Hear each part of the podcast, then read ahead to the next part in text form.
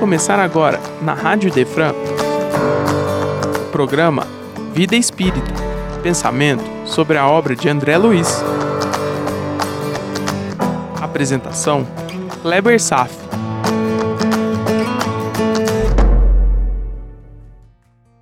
Nosso Lar, capítulo 12 Umbral, parte 2 Hoje vamos complementar nosso interessantíssimo estudo sobre a classificação dos espíritos. Iniciamos o encontro passado com os espíritos de terceira ordem e a subdivisão em cinco classes. Hoje veremos de segunda e primeira ordem. Vamos lá? Segunda ordem: Bons espíritos. Questão 107. Caracteres gerais predominância do espírito sobre a matéria, desejo do bem.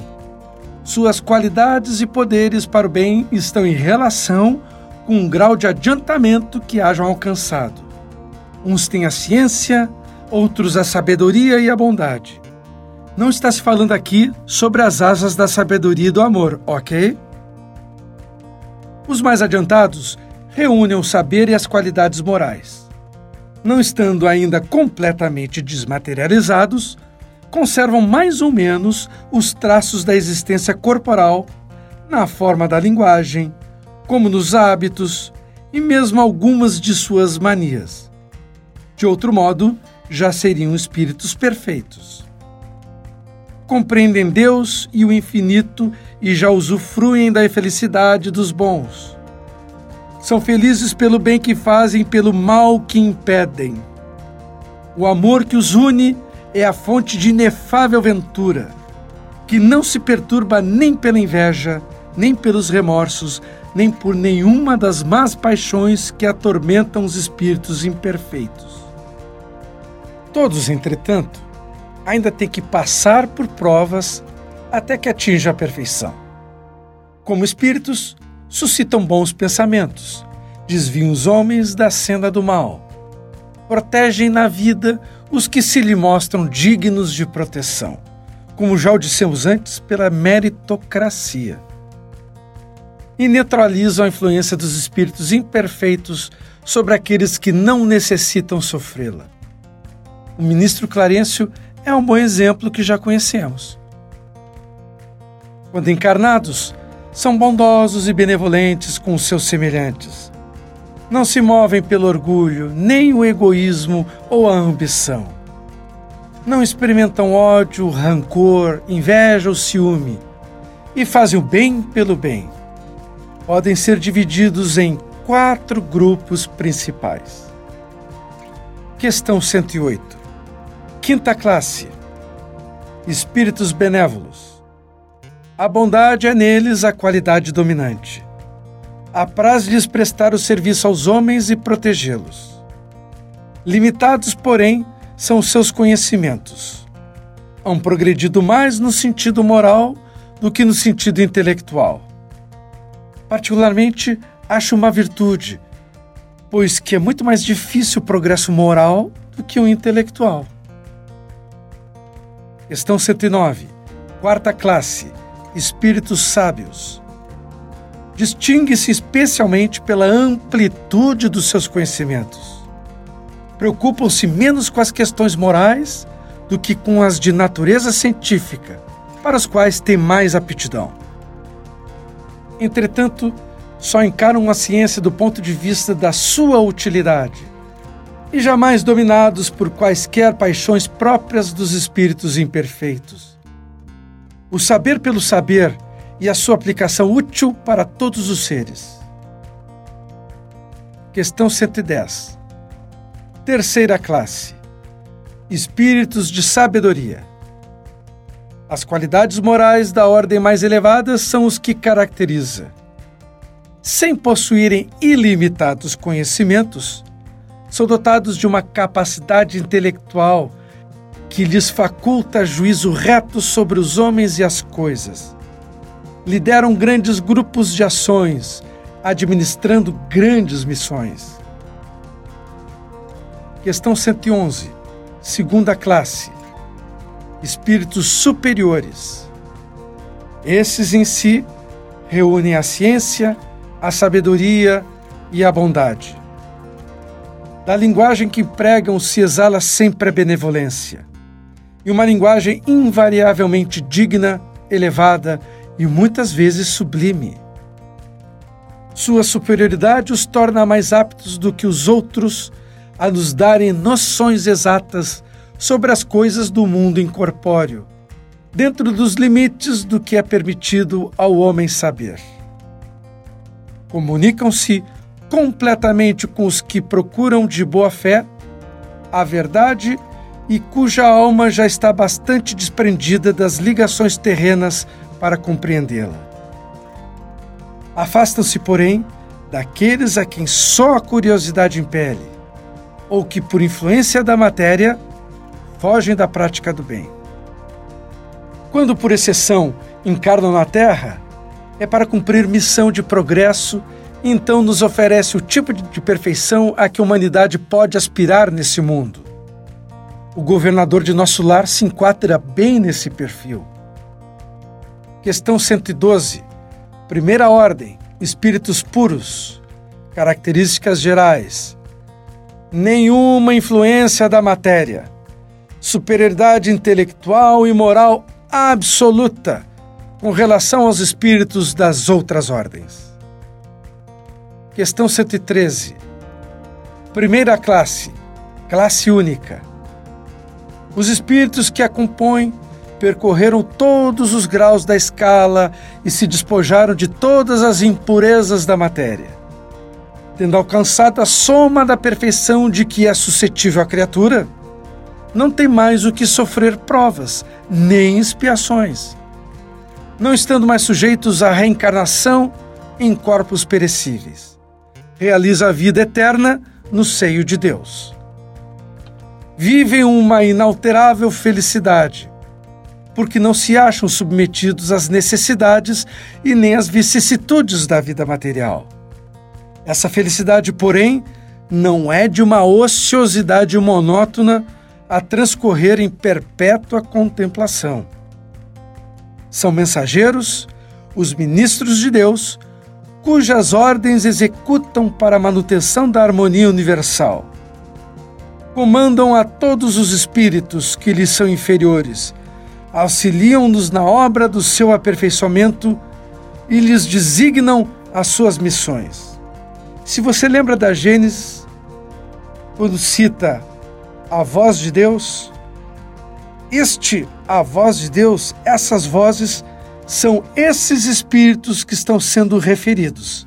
Eles são os criadores de mundos. Assistir os homens nas suas aflições, concitá-los ao bem ou à expiação das faltas que as conservam distanciados da suprema felicidade, constitui para eles ocupação gratíssima. São designados às vezes pelos nomes de anjos, arcanjos ou serafins. São termos criados pela Igreja Católica. Podem os homens pôr-se em comunicação com eles, mas extremamente presunçoso seria aquele homem que pretendesse tê-los constantemente às suas ordens. No umbral vive um desses anjos. Chama-se Gabriel. Estão lembrados do texto de Ranieri com seu guia Orcus? Sabe o que o anjo Gabriel faz por lá, além de zelar por todos os habitantes da região umbralina, incluindo os abismos? Ele é literalmente a fonte de luz, como um sol a brilhar e fornecer claridade para toda a região. Na verdade, é muito difícil imaginar as atribuições divinas desses seres. Sempre caímos naquele aspecto já expresso aqui, que não temos sentidos ou conhecimentos suficientes para compreender as atividades desempenhadas por esses seres. Toda tentativa de descrever o que se passa nesse nível vai redundar em mera especulação. Não temos as mínimas condições de compreender o perfil de uma vida plena de luz a maneira como pensam, como se expressam e se comunicam entre si. Temos, no entanto, a seguinte informação dos espíritos superiores: estes seres se comunicam diretamente com Deus. Agora, tente imaginar como isso se dá. Para mim é impossível compreender como será ver ou como será ouvir Deus. E assim, concluímos mais essa etapa de nossos estudos sobre a classificação dos espíritos. Como você já deve ter notado, os perfis estudados hoje correspondem aos bons espíritos e aos espíritos puros, que não são os moradores ou frequentadores do umbral. De fato, são eles que nos resgatam dessa região. Outro detalhe é, por exemplo, Francisco de Assis faz parte do grupo de espíritos puros. E Jesus também. No entanto, Jesus é o Cristo e possui o maior grau de pureza e grandeza. Portanto, nessa faixa de classificação, certamente existe uma hierarquia que nem imaginamos e eu nem ouso imaginar. E vamos seguir o capítulo de hoje falando do que estamos mais acostumados: o umbral. Nessa região habita uma massa compacta de espíritos que não acumula erros tão perversos, pois, do contrário, os levariam a habitar em outras regiões mais profundas ainda, por atração magnética. Seus habitantes são espíritos de caráter não tão nobres, o suficiente para não se dirigirem a colônias mais elevadas e não tão perversos que não necessita estagiar em regiões de sombras espessas e infernais. Lembre, não existe um lugar chamado umbral nem inferno. São regiões que, na verdade, são fruto da criação da mente dos espíritos que vibram nessas faixas. Essas regiões infernais estão localizadas na subcrosta ou no fundo do mar, onde vivem espíritos com grande coeficiente de maldade e crueldade, em níveis de bestialidade, sem qualquer sopro de moralidade. Já no umbral, agrupam-se espíritos revoltados e está repleto de desesperados. E levanta uma questão, como sempre. Avaliando a vida que tive até então, avaliando a vida que estou levando agora e avaliando meus projetos futuros, essa vibração, para onde irei após a morte?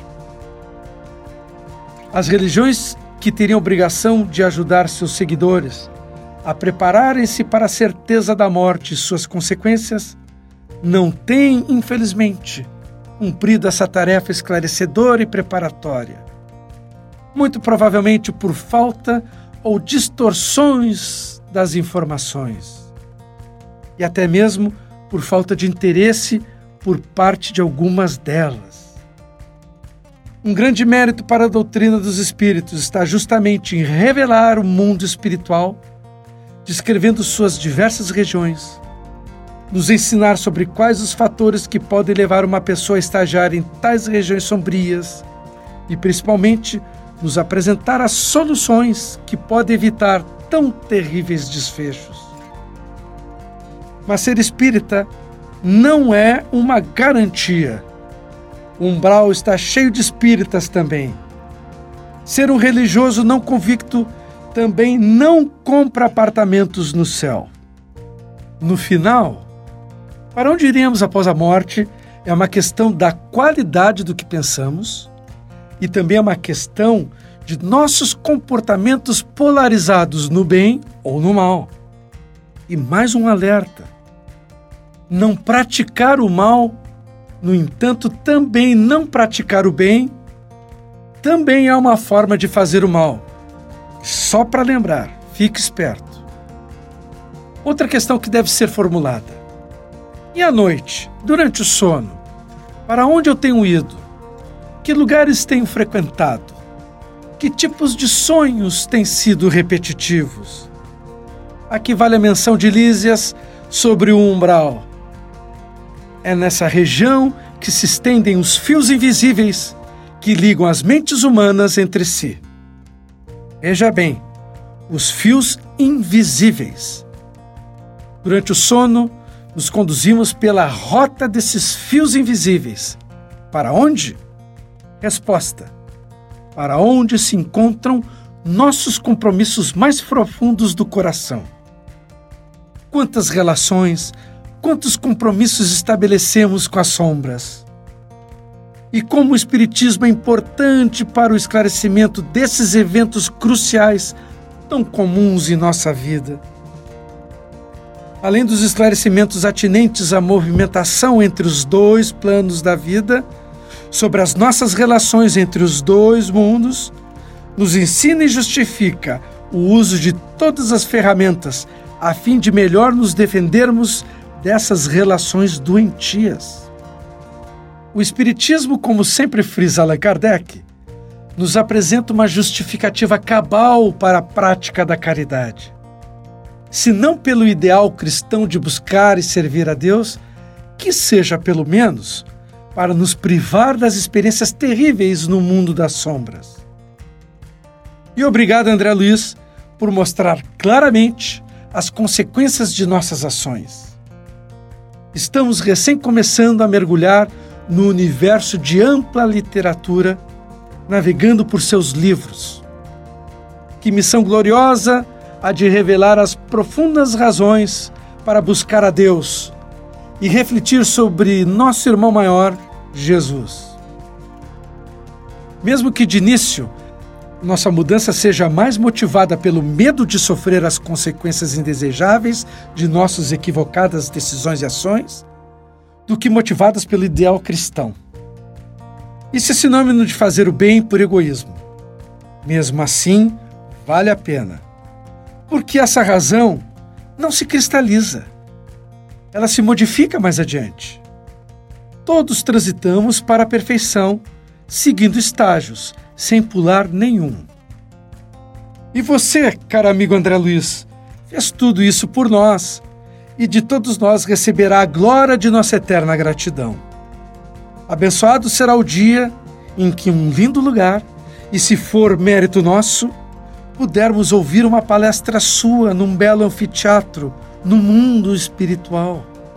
E nesse dia pudermos dizer: Olha lá, aquele André Luiz um espírito que errou, reconheceu seus erros, sofreu e, em resposta à sua dor, imediatamente iniciou uma longa jornada para trocar a roupagem do homem velho a fim de vestir a roupagem do homem novo. E André Luiz ainda faz um alerta. É pelo pensamento que os homens encontram no umbral os companheiros que se afinam com as tendências de cada um e segue essa preciosidade afirmando: toda alma é um imã poderoso. Há uma extensa humanidade invisível que se segue à humanidade visível. Imagine esse quadro. Não é preciso dizer mais nada. De fato, como nos ensinam os espíritos superiores, nós estaremos localizados onde estará o nosso coração. Quantas vezes já disse isso?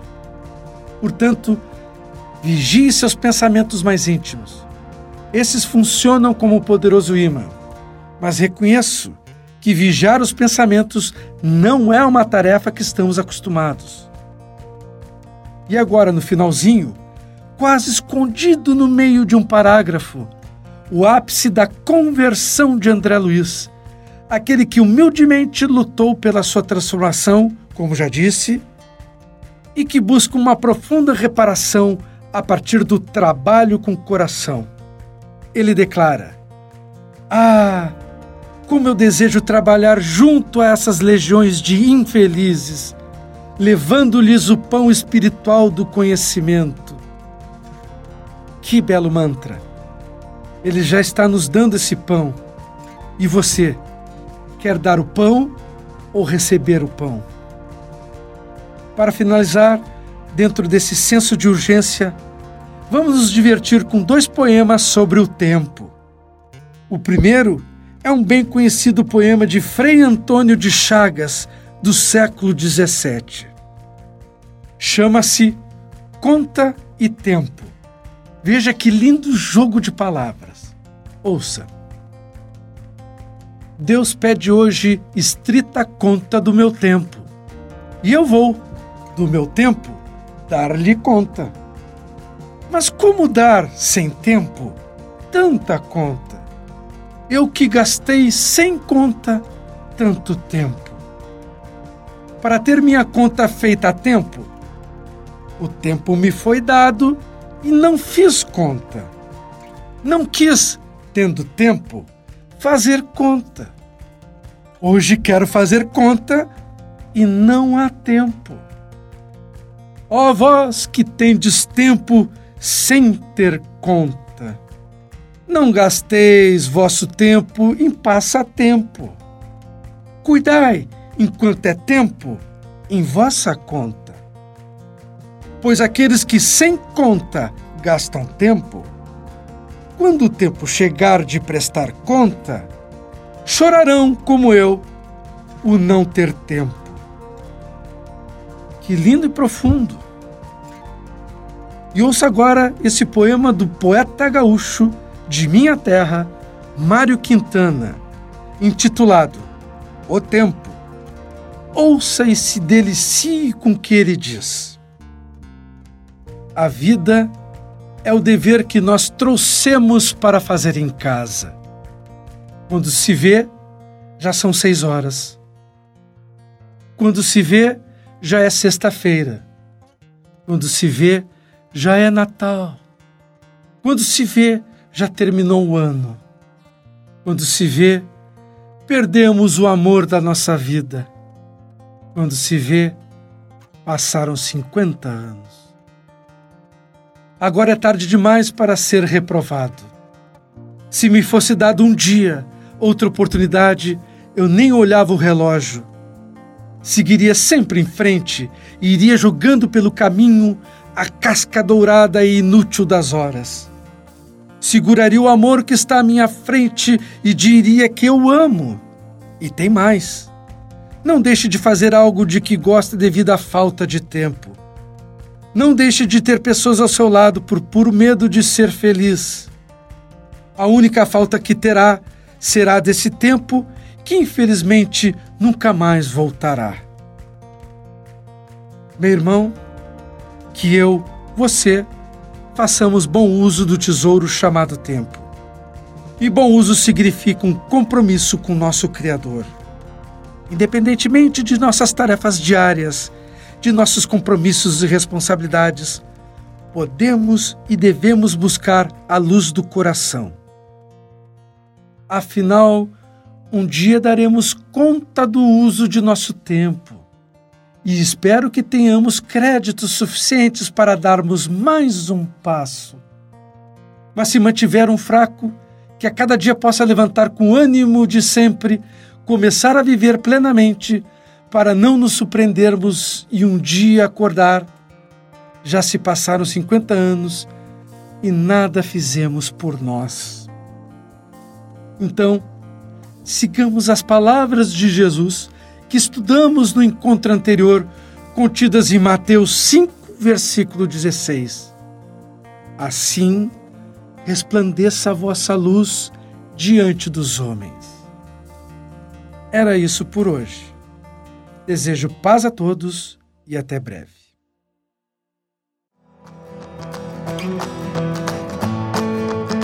Você acaba de ouvir o programa Vida Espírita.